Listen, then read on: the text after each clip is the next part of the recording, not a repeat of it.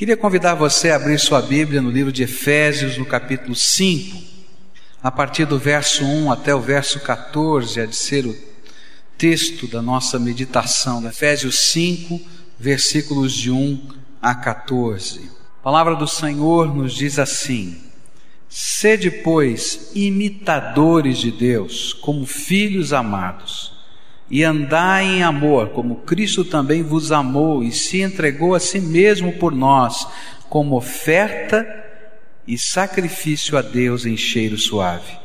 Mas a prostituição e toda sorte de impureza ou cobiça nem sequer se nomeie entre vós como convém a santos nem a baixeza, nem a conversa tola, nem gracejos indecentes, coisas essas que não convêm, mas antes ações de graças. Porque bem sabeis isto, que nenhum devasso ou impuro ou avarento, qual é idólatra, tem herança no reino de Cristo e de Deus. Ninguém vos engane com palavras vãs, porque por estas coisas vem a ira de Deus sobre os filhos da desobediência. Portanto, não sejais participantes com eles, pois outrora erais trevas, mas agora sois luz no Senhor. Andai como filhos da luz. Pois o fruto da luz está em toda bondade e justiça e verdade, provando o que é agradável ao Senhor. E não vos associeis às obras infrutuosas das trevas, antes, porém, condenai-as porque as coisas feitas por eles em oculto, até o dizê-las é vergonhoso. Mas todas estas coisas, sendo condenadas, se manifestam pela luz, pois tudo o que se manifesta é luz. Pelo que diz: Desperta tu que dormes, e levanta-te dentre os mortos, e Cristo te iluminará. Oremos ao Senhor. Pai querido, nós temos estudado a tua palavra e a tua palavra tem tocado o nosso coração, mostrado valores que são valores do reino que precisam impregnar a nossa vida. E nesta hora eu te peço, em nome de Jesus, que o Senhor não olhe para as nossas fraquezas, para as nossas debilidades, para a nossa impotência até de adorar ao Senhor como lhe convém, como é devido mas que o Senhor, na sua infinita graça e misericórdia, outra vez, toque o nosso coração, manifeste o teu amor e o teu poder, transformando as nossas vidas, a nossa visão, a nossa percepção das realidades. Vem e dirige-nos, Pai, é aquilo que oramos em nome de Jesus. Amém, Senhor. O apóstolo Paulo continua nessa segunda sessão do livro de Efésios a falar sobre o novo estilo de vida que envolve um crente no Senhor Jesus, alguém que crê em Jesus como único e suficiente Salvador. Desde o capítulo 4, no verso 17, Paulo vai dizer que é impossível a nossa vida continuar da mesma maneira depois de termos esse encontro pessoal com Jesus, depois que Jesus vem e entra e faz morada no nosso coração. E ele começa então a descrever quais são os efeitos da presença de Jesus na nossa vida. Ele começa falando da nossa mente, dos valores que vão nortear a nossa mente, depois ele vai falar dos nossos lábios, daquilo que falamos, que estamos expressando através da nossa boca, da nossa maneira de conversar com as pessoas. Depois ele vai falar sobre o nosso coração, as coisas que nós guardamos e entesouramos no nosso coração e que nem sempre é bênção, às vezes é lixo que tem que ser colocado para fora. Mas agora ele começa a falar sobre o jeitão de vida, a maneira como nós vivemos no nosso dia a dia, uma maneira visível, perceptível. As pessoas que estão à nossa volta começam a olhar para nós e perceber algo da graça de Deus, alguma coisa que está acontecendo na nossa vida. E Paulo, então, nesse texto, nos dá algumas ordens, nos dá não conselhos, nem informações, mas são mandamentos, são ordens de como deve ser o estilo de vida de alguém que realmente tem um compromisso firme com o Senhor Jesus. A primeira ordem que nós vamos encontrar do Senhor aqui, nos lábios do apóstolo Paulo, na pena dele, é esta: sejam imitadores de Deus Sejam imitadores de Deus. Verso 1 diz assim: Sede, pois, imitadores de Deus como filhos amados. É interessante que Paulo começa a carta dizendo como nós éramos. Se você ler lá o capítulo 2 do livro de Efésios, versículos de 1 a 4, ele vai dizer que nós éramos os filhos perdidos, os filhos que eram marcados pela desobediência, a quem o pai precisava demonstrar a sua ira, a sua repreensão. Mas agora no capítulo 5 ele diz assim: não, vocês já mudaram, Jesus já entrou aí, mudou o coração, e agora vocês são filhos amados. Filhos que estão debaixo do amor, da proteção do Pai. E não somente isso, vocês também amam o Pai. E então a coisa mais natural Agora, a coisa mais simples de se pensar em qualquer família é que quando nós amamos demais o nosso pai, quando nós amamos demais a nossa família, nós gostamos de admirar e de imitar alguns aspectos da família. Toda família tem orgulho de alguma coisa.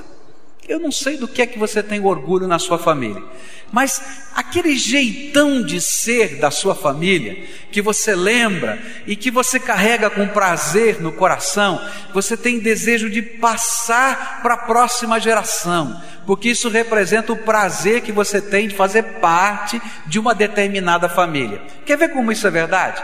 Tenta lembrar uma coisinha que era peculiar à sua família. Quando você era criança, tá? As coisas aconteciam mais ou menos assim na sua casa, e esse era um costume da sua casa que você tem prazer de lembrar, que você tem orgulho. Você consegue lembrar uma coisa? Cada família tem a sua história, não é? E a gente vai aprendendo. Por exemplo, na minha casa tinha alguns costumes muito interessantes. A gente saía logo cedo de manhã, e vinha para a igreja, toda a família vinha para a igreja. E a gente saía deixando a casa toda desarrumada, porque a primeira coisa a fazer era vir para a igreja.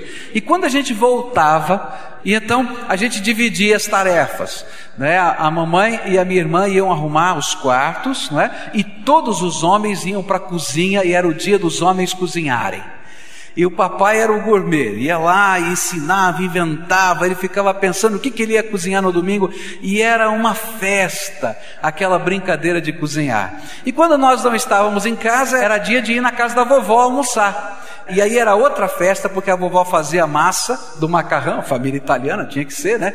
A massa do macarrão, não é? E todos os netos se juntavam para ajudar a vovó a fazer a massa do macarrão.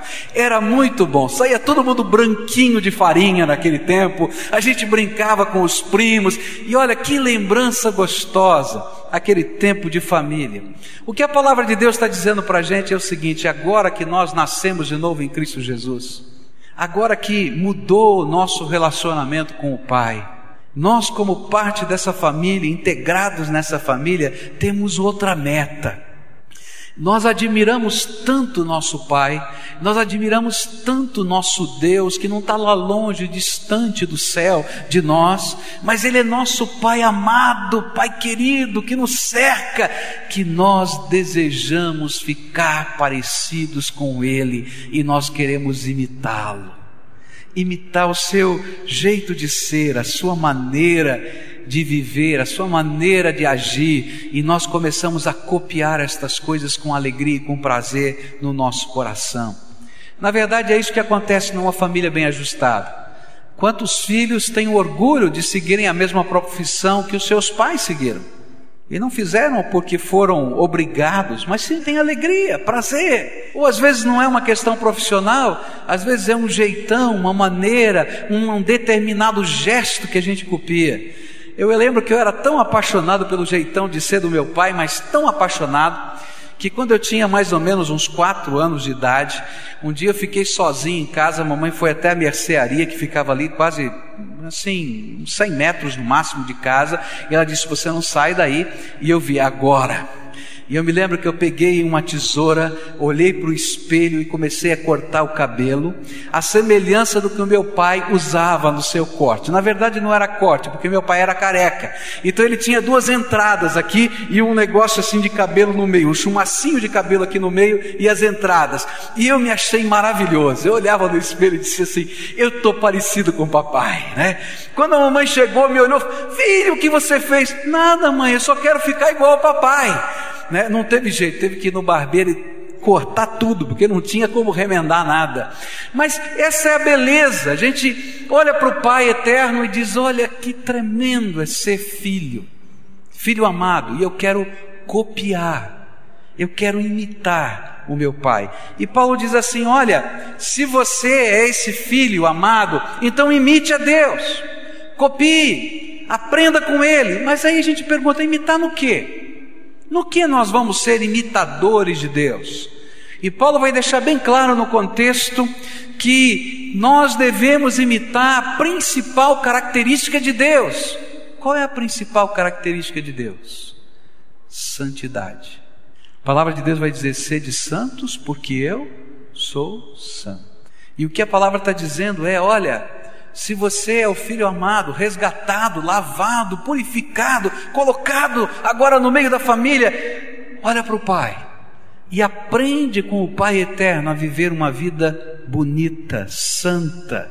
A beleza que nós devemos refletir nessa vida não é a beleza que a gente pode colocar no rosto, não é a beleza de uma roupa que nos veste mas é aquela beleza que reflete a pureza de Deus dentro da nossa alma, a bondade de Deus dentro da nossa vida, a santidade de Deus na nossa maneira de viver. Na verdade, esses não são apenas aspectos da personalidade de Deus que nós vamos imitar, mas são a sua verdadeira natureza e se refletem na sua glória. É como se Paulo estivesse dizendo para mim e para você: olha, imite a Deus, não apenas coisas que Deus faz, aspectos da sua capacidade, do seu poder, mas seja parecido com Deus.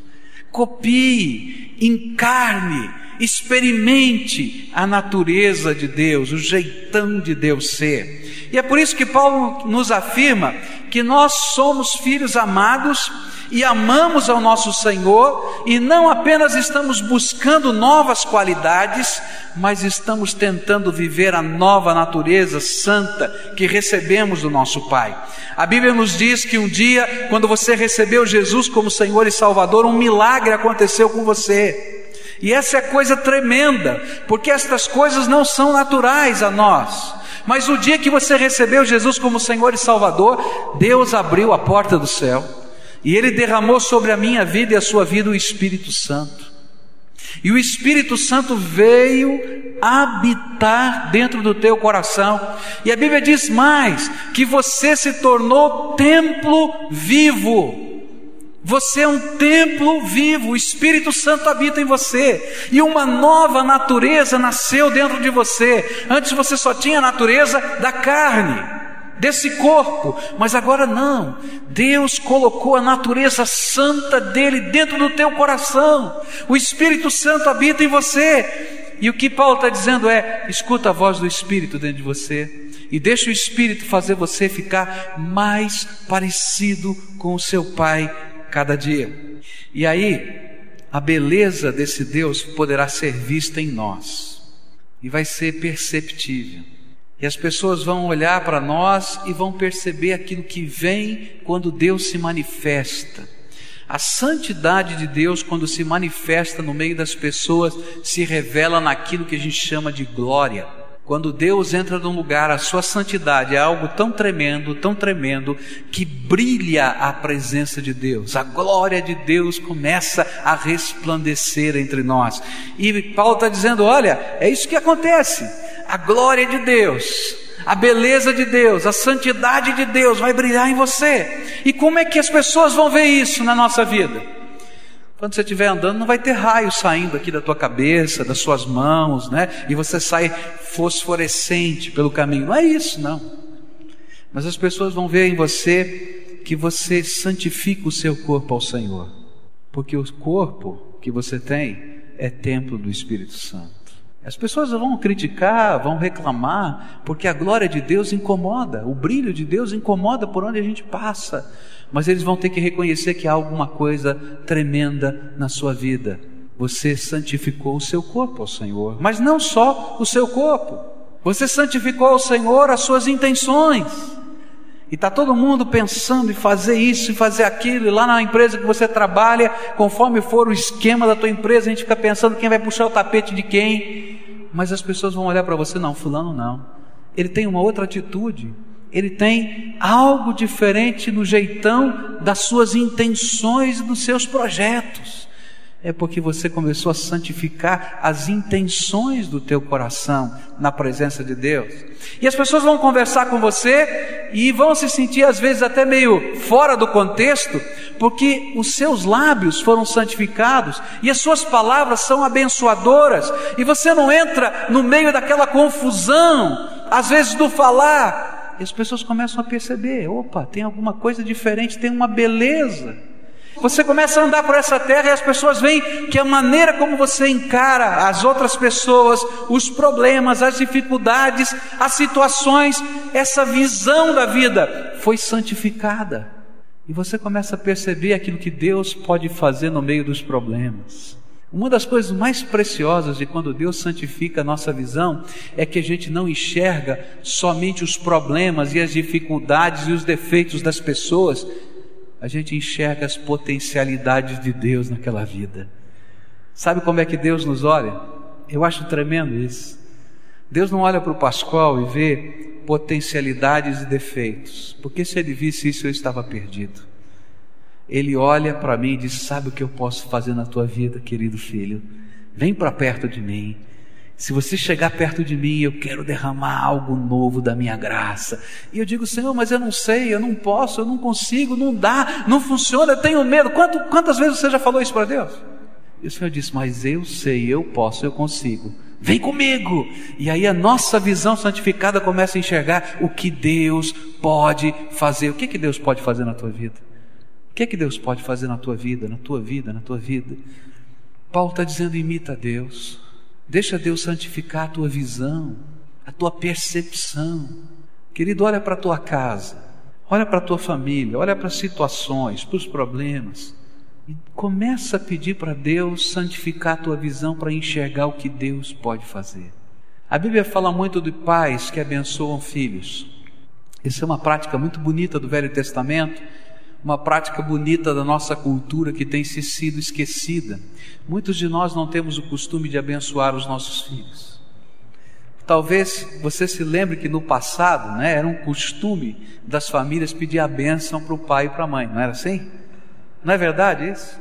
Mas eu quero dizer uma coisa tremenda que eu tenho aprendido na palavra de Deus. Sabe o que é um pai abençoar um filho? É quando nossa visão santificada começa a ver o que Deus pode fazer na vida de um filho. E a gente começa a orar e pedir, Deus, amplie os horizontes. Senhor, usa essa habilidade que ele tem dessa maneira, daquela maneira, para a tua glória, desse jeito ou daquele jeito. E sabe, a nossa visão começa a enxergar algo que Deus pode fazer e nós nos tornamos intercessores de um modo diferente. Paulo está dizendo: olha, deixa Deus mudar a tua vida, o corpo santificado, as intenções santificadas, o falar santificado, a visão santificada, o coração santificado pela presença do Espírito. E aí o apóstolo Pedro vai resumir isso falando da igreja que nós somos povo, o que? Santo, nação escolhida propriedade exclusiva de Deus. Mas só seremos povo santo se houver dentro do nosso coração um desejo ardente, deixar o Senhor colocar a sua natureza e impregná-la em todas as áreas da nossa vida. Só seremos esse povo santo se aquilo que Paulo disse for uma realidade para nós e nós enquanto vivemos, queremos imitar Jesus e imitar a Deus. Como pai, como filho, como trabalhador, como amigo, em todas as áreas da vida. E isso significa santificação. Tem um hino antigo que eu gosto tanto de cantar que diz assim: Que a beleza de Cristo se veja em mim, toda sua admirável pureza e amor. Oh, vem, não é isso? Ó, tua chama divina, vem todo o meu ser refina até que a beleza de Cristo se veja em mim. O imitador é aquele que está dizendo: Jesus, vem, vai transformando, vai mexendo. Como é que estão os teus olhos? São santos? Como é que está o teu coração? Como é que estão os teus lábios? Teu corpo tem sido tratado como templo do Espírito. Cuidado, moço, moça. Os anos da juventude são de um ardor da sexualidade tão grande. E o mundo em que nós vivemos diz que nada disso significa qualquer coisa para alguém ou para Deus. Mas nós temos aprendido na palavra de Deus que vale a pena santificar o nosso corpo, a nossa sexualidade a Deus. Quero dizer aos adultos que estão aqui, quero dizer, olha, santifica a tua vida inteira, porque nós, filhos amados, queremos ser imitadores de Deus. Segunda ordem que encontramos aqui nesse texto é aquela que nos diz no verso 2: ande em amor prático ande em amor prático.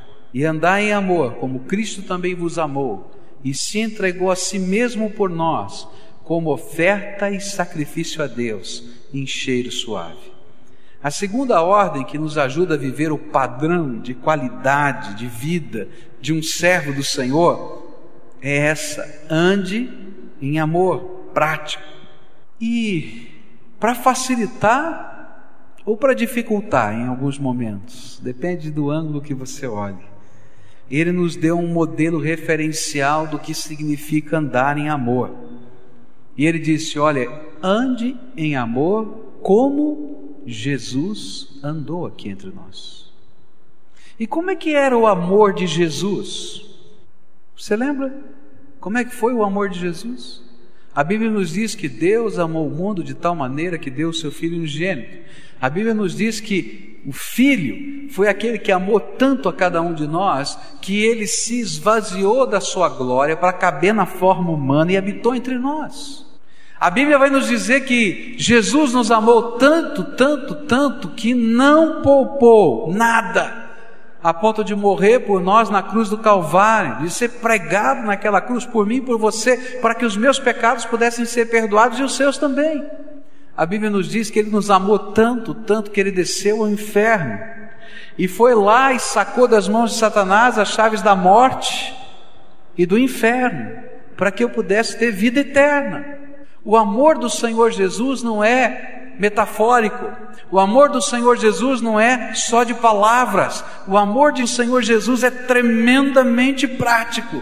É um amor que se dá e é um amor que serve. E Paulo está dizendo assim: olha, se Jesus entrou no teu coração, estas duas características do amor dele tem que estar na tua vida. Você tem que ser uma pessoa que tenha o impulso, a força interior de dizer: Senhor, eu quero me depositar nas tuas mãos para ser bênção nessa terra. Eu vou me dar ao teu projeto, ao teu reino. E o segundo aspecto é: eu estou pronto a servir da maneira que o Senhor quiser, do jeito que o Senhor quiser.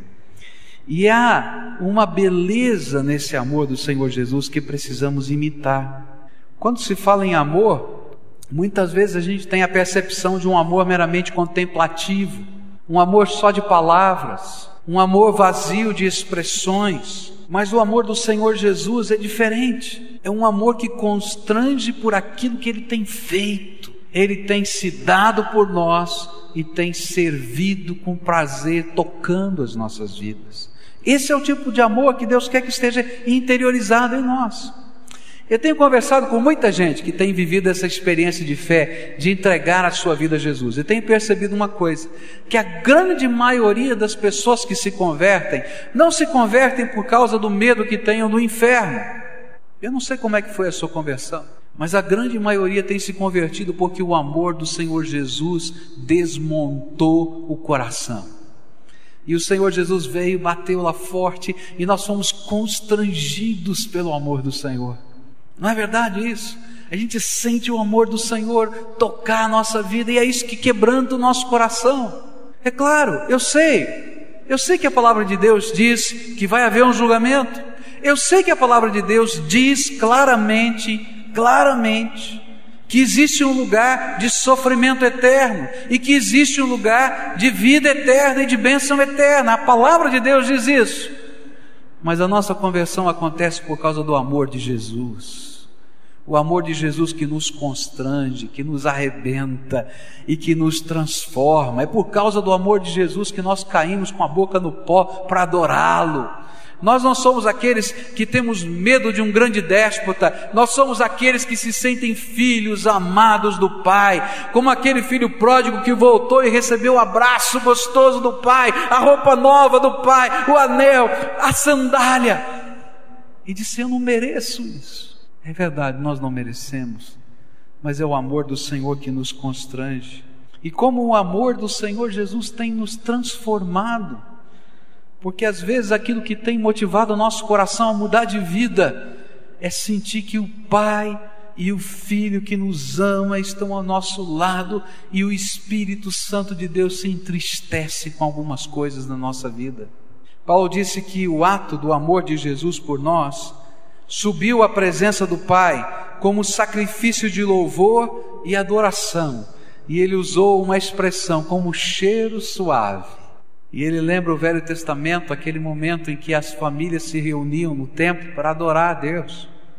E eles faziam uma peregrinação até Jerusalém e levavam aquele animalzinho que ia ser sacrificado. E aquele animalzinho não era queimado totalmente no altar quando era uma oferta de louvor e gratidão. Ao contrário, ele era assado como um churrasco. E sabe aquele cheiro gostoso de churrasco? Dá até fome, não dá?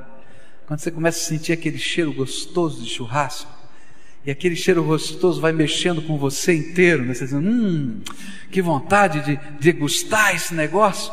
E ele, Paulo está dizendo, é isso aí. Sabe, chegou lá no céu aquela oferta de amor de Jesus, com aquele cheiro de churrasco gostoso, chega para nós e move nosso ser inteiro. É um cheiro suave diante de Deus. E ele diz: Olha, aquela expressão de amor que nós praticamos e vivemos imitando Jesus, amor que serve, amor que se dá. Essa expressão de amor chega até hoje lá no céu como cheiro suave. E Deus olha e diz assim: que coisa linda. São os meus filhos, olha só, olha o coração deles. Olha, eles aprenderam, eles estão imitando o papai, eles estão seguindo o irmão mais velho, Jesus. Olha só como eles agem uns com os outros, como eles amam, como eles servem, como eles se doam. Paulo está dizendo: olha, viver com Cristo é isso, é amar desse jeito.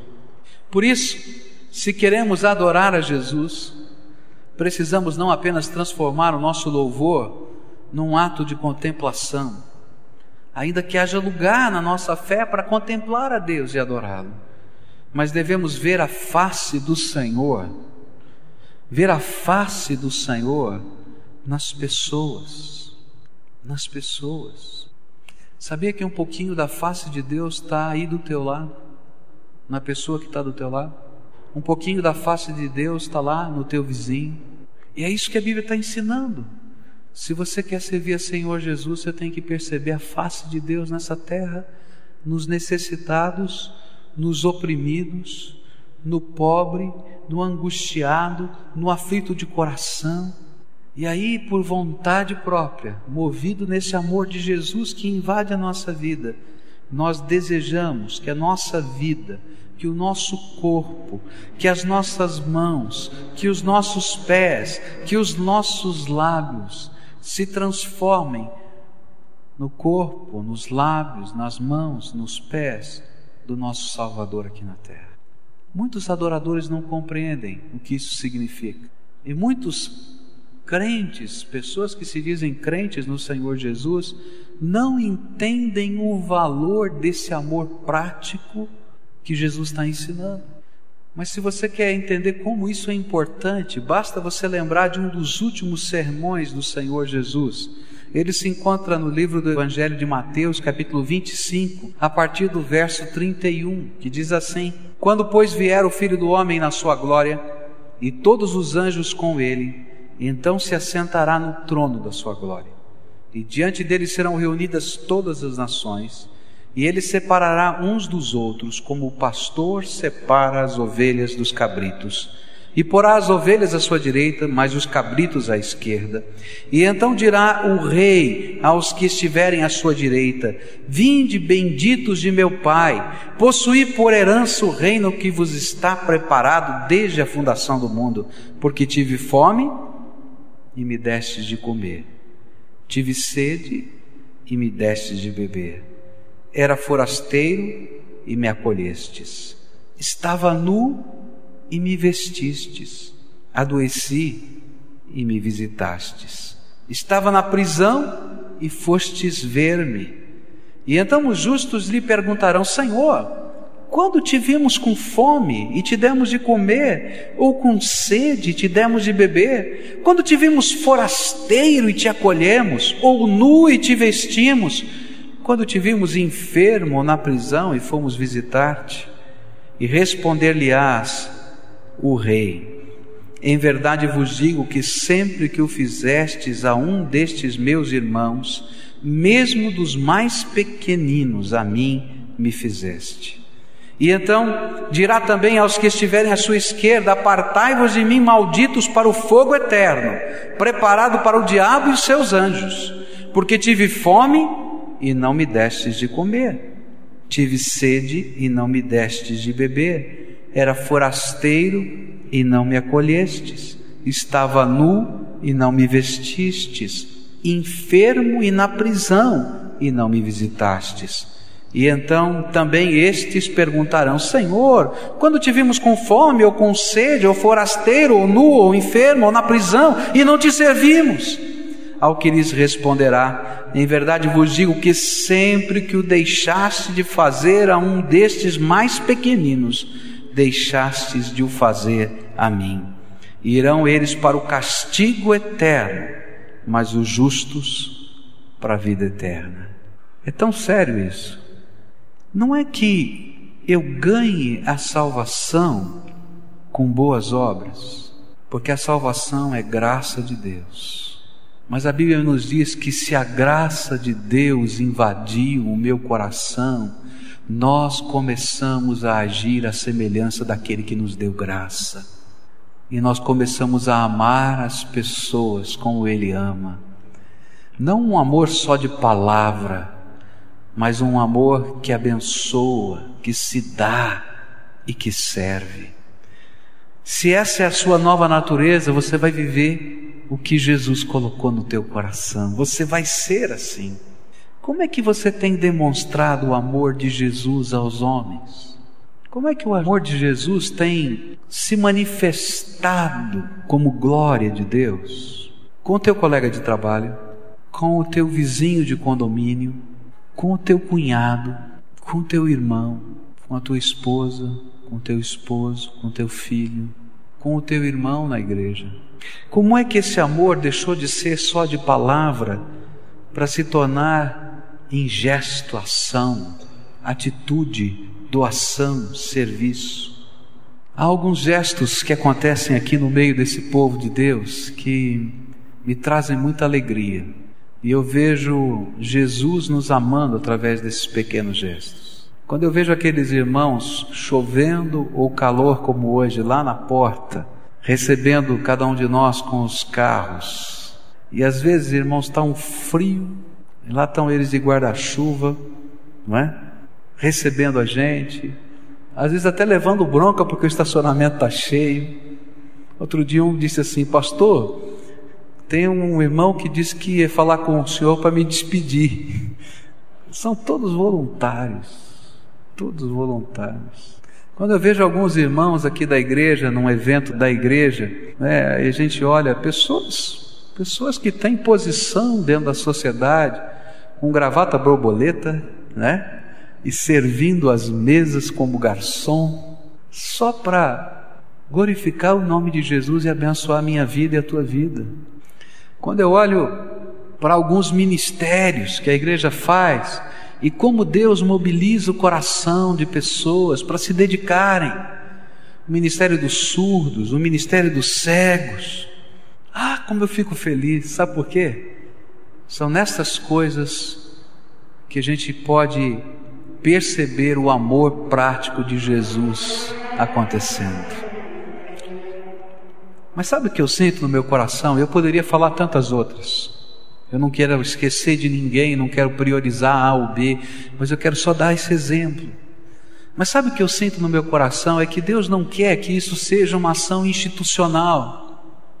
Ó, oh, essa aqui é a igreja, a igreja está fazendo isso. É claro, nós como igreja estamos fazendo, mas a vontade de Deus é que isso seja uma ação tremendamente natural que vem do teu coração.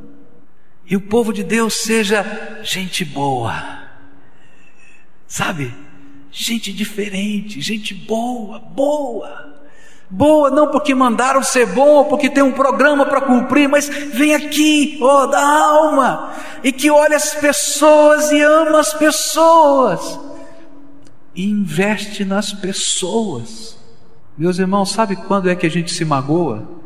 É quando a gente para de investir nas pessoas e começa só a pensar nas coisas, a gente se arrebenta e arrebenta quem está perto da gente. Se você pudesse imaginar quanto você vale para Deus e quanto as pessoas valem para Deus, você investiria em gente. Eu queria lançar alguns desafios para você. Sabe como é que a gente pode ser gente boa? De uma maneira muito simples. Muito simples. Você já convidou um dos cegos que frequentam a nossa igreja para almoçar com você num domingo na sua casa? Você sabe que a maioria dos cegos que frequentam a nossa igreja, tem um grupo deles aqui conosco, eles moram aqui no Instituto Paranaense de Cegos, longe das suas famílias e que uma das coisas mais gostosas seria se sentir parte da sua família. Será que isso é difícil demais? Não é, mas tem que nascer aqui do coração. Mas sabe por que a gente não faz isso? Porque a gente tem medo de amar de modo prático. Porque amar de modo prático envolve, compromete, tem custo. O amor de Jesus por mim não foi só de palavra, ele se envolveu comigo. Ele se deu por mim e custou caro tratar esse homem chamado Pascoal. Ele foi pregado na cruz do Calvário por mim, pelos meus pecados. Mas eu dou graças a Deus porque foi esse amor que me salvou. E sabe, meus irmãos, o mundo está cheio de ouvir falar em amor, mas falta nesse mundo gente que ame de modo prático, que se dê e que sirva. Quanta coisa simples a gente pode fazer. Você quer ver um ministério que eu, eu oro a Deus para que Deus levante aqui no meio da gente. A gente não precisa falar, não, que isso esteja acontecendo. É um ministério voltado aos doentes. Quanta gente não pode vir à igreja? Tem algumas pessoas enfermas que amariam estar na igreja. Amariam. Mas a igreja pode ir até lá. Eu sei que os diáconos fazem isso, levam a ceia do Senhor, celebram ali o culto. Mas você já pensou? Se a gente tivesse gente nossa que vai celebrar um culto, vai orar junto, vai levar a igreja até lá. Ah, que coisa boa! Ou então, alguém que está enfermo, não é? E às vezes essa enfermidade está perdurando muito e a família está desgastada. E de repente alguém diz assim: Olha, essa noite pode deixar que eu fico cuidando. É tão simples. Mas sabe por que, que a gente não faz? Porque amar dá trabalho. Amar envolve. Pede de nós doação e serviço. Mas se Jesus habita no nosso coração, ah, tem que ser diferente. Eu me lembro que alguns anos atrás nós começamos um projeto lá em São Paulo com crianças de rua. Foi muito complicado começar esse projeto, porque às vezes a gente ama mais as coisas do que as pessoas. E eu me lembro que quando levei para a assembleia da igreja o pedido para que as dependências do templo fossem cedidas para esse projeto, para que as crianças de rua, eram 40 crianças de rua que moravam na rua, que nós estávamos conseguindo escola, que nós estávamos conseguindo alimentação, banho, troca de roupa todo dia na igreja. Quando pedimos isso, foi uma confusão naquela assembleia, porque a gente estava com a bancada nova do templo, toda estofada, toda bonita. E o povo disse assim: gastamos tanto dinheiro para trocar esses bancos e colocar esses bancos bem bonitos. Essas crianças vão estragar tudo. E sabe, aquelas pessoas não fizeram por mal, elas diziam: Nós fazemos isso por zelo das coisas do Senhor. Mas eles se esqueceram que os pequeninos valem mais do que qualquer coisa do Senhor. Mas começamos. E nós não tínhamos um tostão de receita do orçamento da igreja para esse projeto. Nós só começamos com fé, não tinha mais nada, um tostão. E eu me lembro que eu fui aos grupos, às células, e eu disse assim: gente, nós não temos um tostão e eu não quero um tostão, eu quero voluntários e quero alimentos. E começou uma coisa tremenda. Uma célula, um grupo dizia assim: eu cozinho segunda-feira, o outro dizia: eu cozinho terça, eu cozinho quarta. Nós vamos fazer o seguinte: vamos comprar um freezer, nós cozinhamos em casa e eu vou descongelar a comida para essas crianças lá. E começou um movimento. E aí eles diziam assim: Pastor, passa aqui na igreja, passa aqui na nossa casa que nós conseguimos algumas doações. Ah, tá bom, mas não vem com seu carro, não. Ah, é? Vem com a Kombi, viu? Porque lotava a Kombi naqueles prédios de apartamento de São Paulo, aquele pessoal das celas falavam para os seus vizinhos, falavam do projeto que tinha, e os vizinhos davam todo mês alimentos. E eles pegavam tanto alimento que a gente, quando passava numa célula, tava, lotava a Kombi. E sabe como é que eles faziam? Dizia assim: Você vai lá no dia que eu vou cozinhar, você vai comigo, quero que você veja as minhas crianças. E o vizinho vinha, ajudava a cozinhar, e no dia seguinte voltava com uma pilha de alimentos. Meus irmãos, o problema é que amar dá trabalho, amar envolve. E nós não gostamos de amar, nós gostamos de ser amados.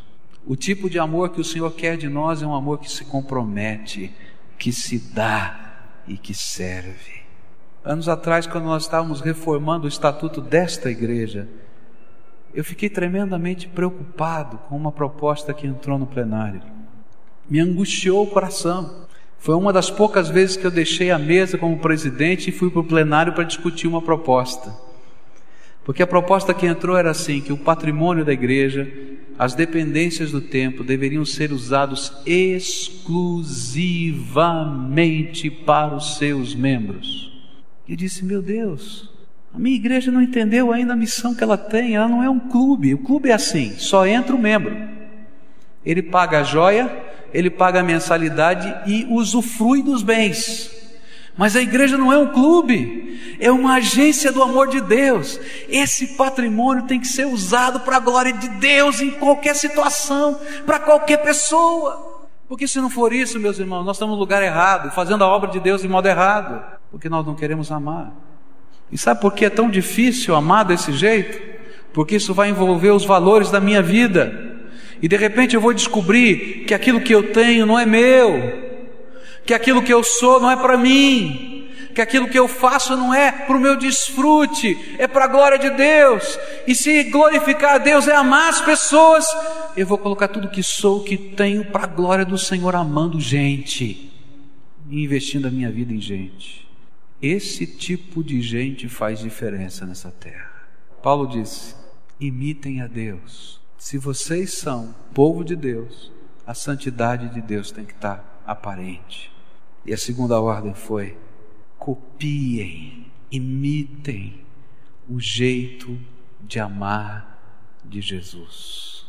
Mas a gente não consegue fazer isso se nós não nos rendermos ao Senhor de corpo, alma, espírito, mente, bens com tudo que temos, com tudo que somos. E para amar desse jeito, a gente tem que dizer não para a gente mesmo, olhar para cima e dizer: sim, Jesus, o teu amor e a tua graça me basta, é tudo que eu preciso e quero. Para muitos de nós, a conversão espiritual não afeta em absolutamente nada o nosso estilo de vida. E se a sua conversão espiritual ainda não afetou em nada a tua vida, o teu jeito de ser como homem, como mulher, como pai, como filho, como trabalhador, como empregado, eu quero dizer que você apenas mudou de religião, mas não é convertido. Porque a conversão espiritual muda valores, muda visão, muda propósito, e a mudança começa aqui dentro. E vem daqui como um fogo que consome e se manifesta nos nossos gestos, nas nossas palavras. E os valores do reino passam a ser os alvos da nossa vida. Por isso Jesus disse: Buscai primeiro o reino de Deus e a sua justiça, e o que? Todas as outras coisas vos serão acrescentadas. E a gente diz: Senhor, tu és o primeiro. Como é que está a tua vida com Deus? Como é que vai a tua vida de santidade? Você já santificou a Jesus, a tua vida, o teu corpo, as tuas intenções, os teus projetos? Como é que vai a tua vida de amor prático, que se dá e que serve?